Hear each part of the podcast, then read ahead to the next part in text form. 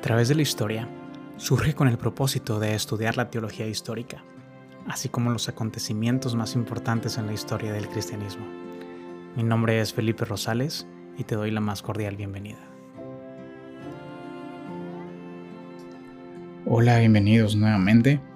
En este episodio hablaremos acerca de la muerte de los apóstoles y para ser más específicos hablaremos de la muerte de Simón Pedro y de Pablo. Y si poco sabemos de su vida, todavía sabemos menos de su muerte.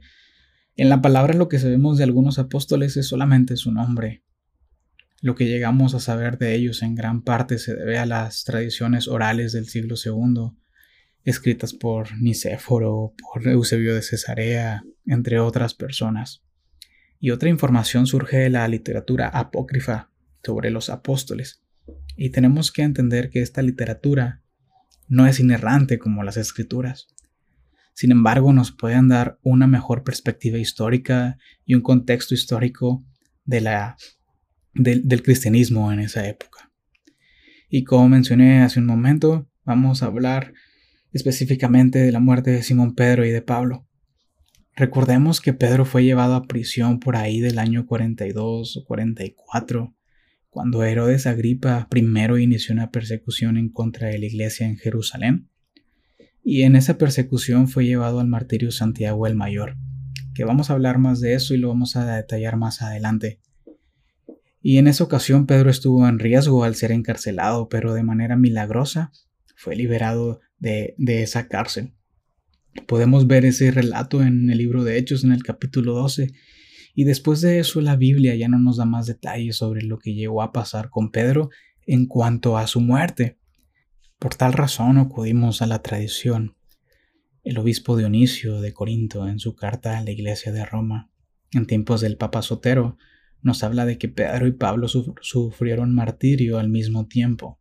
Y él dice, por lo tanto, usted mediante su urgente exhortación ha ligado muy estrechamente la siembra de Pedro y Pablo en Roma y en Corinto, pues ambos plantaron la semilla del Evangelio también en Corinto y juntos nos instruyeron, y de forma similar enseñaron en el mismo lugar de Italia, y sufrieron el martirio al mismo tiempo. Esto es citado por, por Eusebio de Cesarea. También Tertuliano en sus escritos contra los herejes habla sobre las labores apostólicas de Pablo y Pedro en Roma. Y él dice, si están cerca de Italia tienen a Roma, en donde la autoridad está siempre a mano. Qué afortunada es esta iglesia para la cual los apóstoles han volcado toda su enseñanza con su sangre, donde Pedro ha emulado la pasión del Señor y donde Pablo ha sido coronado con la muerte de Juan el Bautista.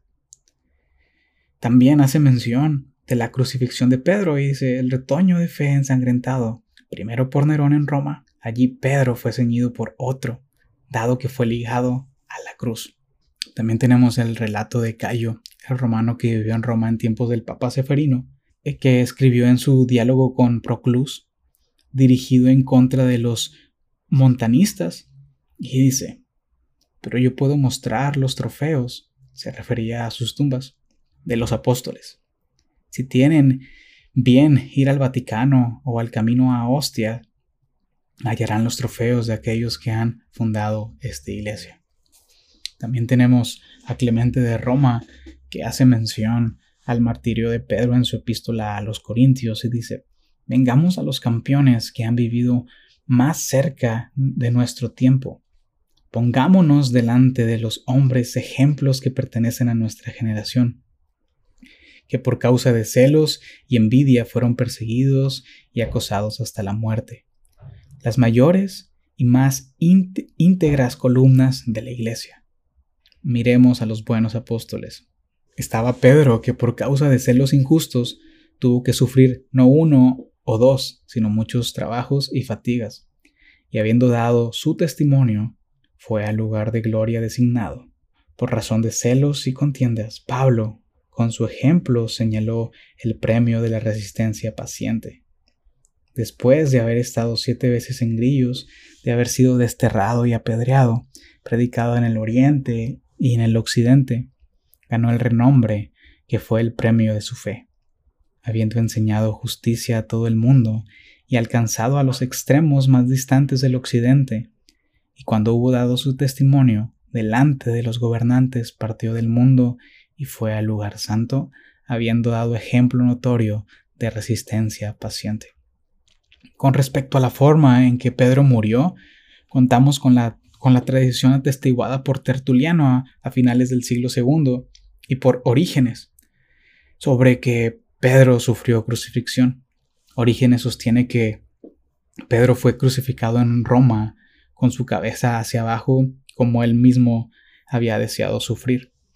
Y también encontramos que en los Hechos de Pedro, que es uno de los libros apócrifos más antiguos, en donde narra que Agripa condenó a Pedro a morir en una cruz, ya que podía legalmente aplicársele en ese momento porque era forastero. En cambio a Pablo, como era ciudadano romano, no podía, según las leyes, ser castigado con, este procedimiento y lo condenó a, a la muerte por el sistema de decapitación.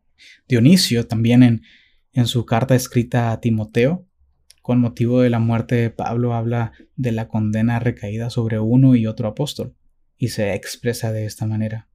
Oh hermano Timoteo, si hubieses sido testigo de los últimos momentos de estos mártires, hubieras desfallecido de tristeza y de dolor. ¿Cómo oír sin llorar la publicación de aquellas sentencias en las que se decretaba la muerte de Pedro por crucifixión y la de Pablo por degollación?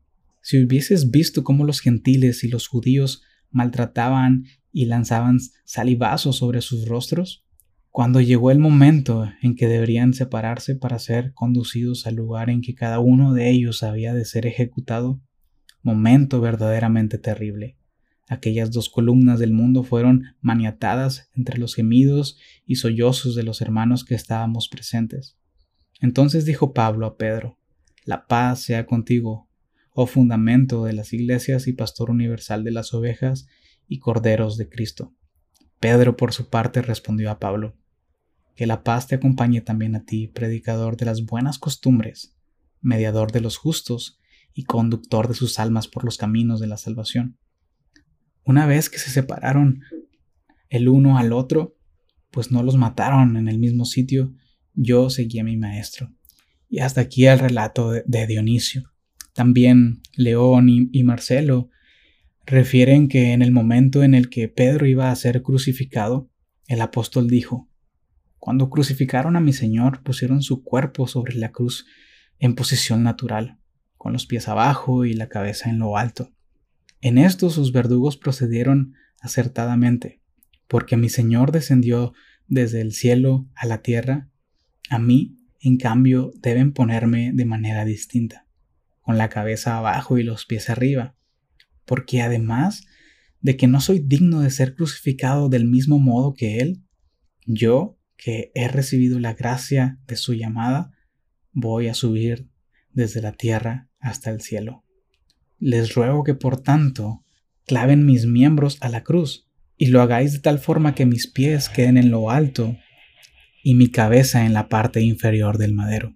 Los verdugos tuvieron a bien acceder a este deseo y en consecuencia colocaron el cuerpo de Pedro sobre la cruz de manera que sus pies pudiesen ser clavados separadamente en los extremos del travesaño horizontal superior y las manos en la parte baja del fuste cerca del suelo. El público que asistió a este espectáculo en un momento dado comenzó a, amotinarse, a proferir gritos contra Nerón y en contra del prefecto, a pedir la muerte de ambos y a intentar la liberación de Pedro, pero éste les suplicó que no impidiesen la consumación de su martirio y Pablo por su parte empezó a caminar con sus verdugos cuando se encontró a Plantila, que era una de las de sus discípulas. Dionisio dice que esta cristiana se llamaba Lemovia o Plantila. Este, probablemente esta mujer tenía dos nombres. Y comenzó entre, entre sollozos a encomendarse a las oraciones del apóstol, quien tratando de tranquilizarla le dijo, Plantila, hija de la salvación eterna, Dame el velo con que cubres tu cabeza. Con él quiero vendarme los ojos. Más adelante te lo devolveré. Y mientras se lo daba, los verdugos riéndose le dijeron a Plantila, Qué tonta eres. ¿Cómo te fías, te fías de este mago impostor y le das esa tela tan preciosa que vale sin duda su buena cantidad de dinero? ¿Crees que la vas a recuperar? Ya puedes darla por perdida. Llegados al sitio en el que Pablo iba a ser decapitado, el apóstol se volvió hacia el oriente, elevó sus manos al cielo, y llorando de emoción oró en su propio idioma y dio gracias a Dios durante un largo rato. Luego se despidió de los cristianos que estaban presentes, se arrodilló con ambas rodillas en el suelo, se vendó los ojos con el velo de plantilla y colocó su cuello sobre el tajo. Inmediatamente, en esta postura fue decapitado. Mas en el mismo instante en que su cabeza salía despedida del tronco, su boca, con voz enteramente clara, pronunció esta invocación que tantas veces había pronunciado a lo largo de su vida. Jesucristo. En cuanto el hacha cayó sobre el cuello del mártir, de la herida brotó primeramente un abundante chorro de leche, que fue a estrellarse contra las ropas del verdugo. Luego comenzó a fluir sangre y a impregnarse el ambiente de un olor muy agradable que amenaba del cuerpo del mártir y mientras tanto en el aire brilló una luz intensísima. Sobre la muerte de Pablo, Dionisio, en la carta que mencionamos anteriormente, que escribió a Timoteo, menciona lo siguiente. En aquella tristísima hora, oh mi querido hermano, dijo el verdugo a Pablo, prepara tu cuello. Entonces el apóstol miró al cielo, hizo la señal de la cruz sobre su frente y sobre su pecho y exclamó, Oh Señor mío Jesucristo, en tus manos encomiendo mi espíritu.